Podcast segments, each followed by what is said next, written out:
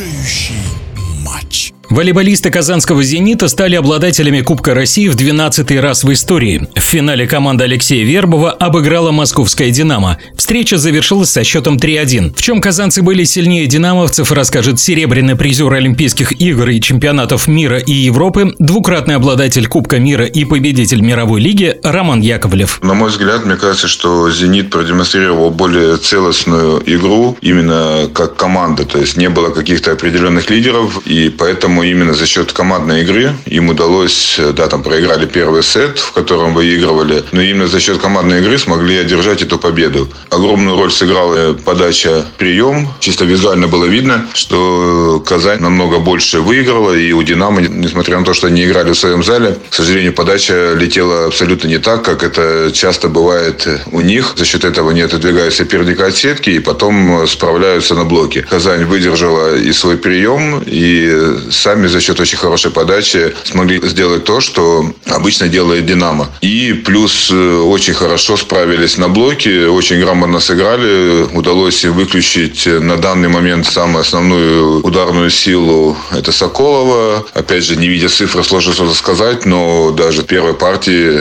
четыре раза человек попал под блок. Это, конечно, очень много для лидера команды. Поэтому за счет этого Казани удалось зацементировать, скажем так, этот блок против диагонального. И это стало стал одним из основных ключей к победе.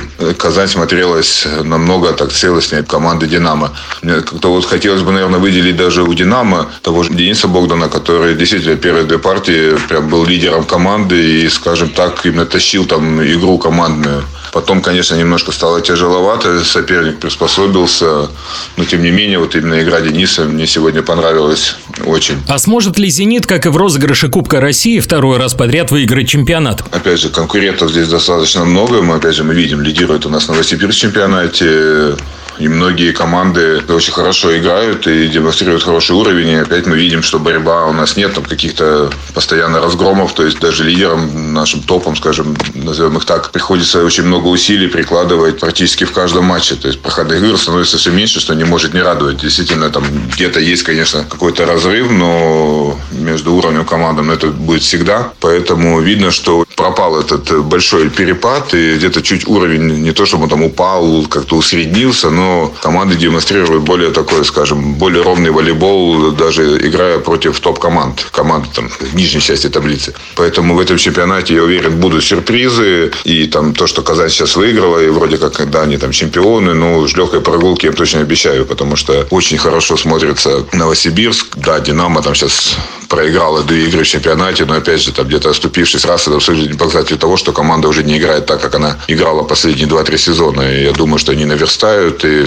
сейчас опять там есть проблемы травмированные, плюс сейчас постоянно во всех командах люди болеют, и все равно давайте дождемся весенней части, и там уже что-то станет намного понятнее и для нас еще интереснее. Поэтому, опять же, поздравляю «Зенит» с победой, «Динамо» поздравляю с очень хорошей игрой. Да, к сожалению, смогли победить, но это спорт, Здесь побеждает только один, к сожалению. Об обладателях Кубка России Казанском «Зените» рассказал двукратный обладатель Кубка мира и победитель мировой лиги Роман Яковлев.